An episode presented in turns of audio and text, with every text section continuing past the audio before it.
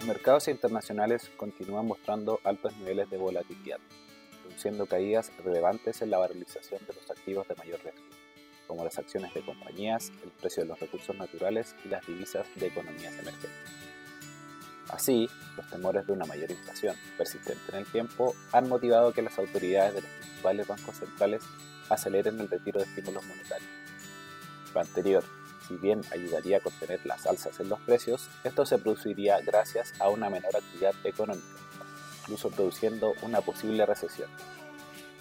De esta manera, los activos de riesgo han internalizado este escenario negativo, el índice global de acciones ACWI ha registrado una caída cercana al 24% en dólares.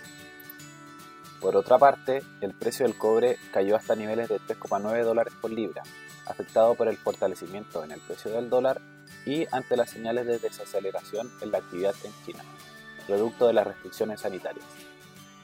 Además, las posibles paralizaciones en Codelco podrían producir una caída en la oferta de corto plazo, dándole un impulso positivo al precio del cobre. Con respecto al tipo de cambio local, este superó los 880 pesos, siendo este el nivel más alto en su historia. En lo anterior, el fortalecimiento generalizado del dólar frente a otras monedas y en particular la caída en el precio del cobre, el principal producto de exportación del país. En este contexto, para un inversionista con un perfil de riesgo balanceado, estamos recomendando poseer una mayor exposición a activos de renta fija local. Lo anterior, pues esta clase de activo se ve menos expuesta a la volatilidad internacional y además al poseer una alta composición de instrumentos denominados en UF nos protege de los altos registros de inflación.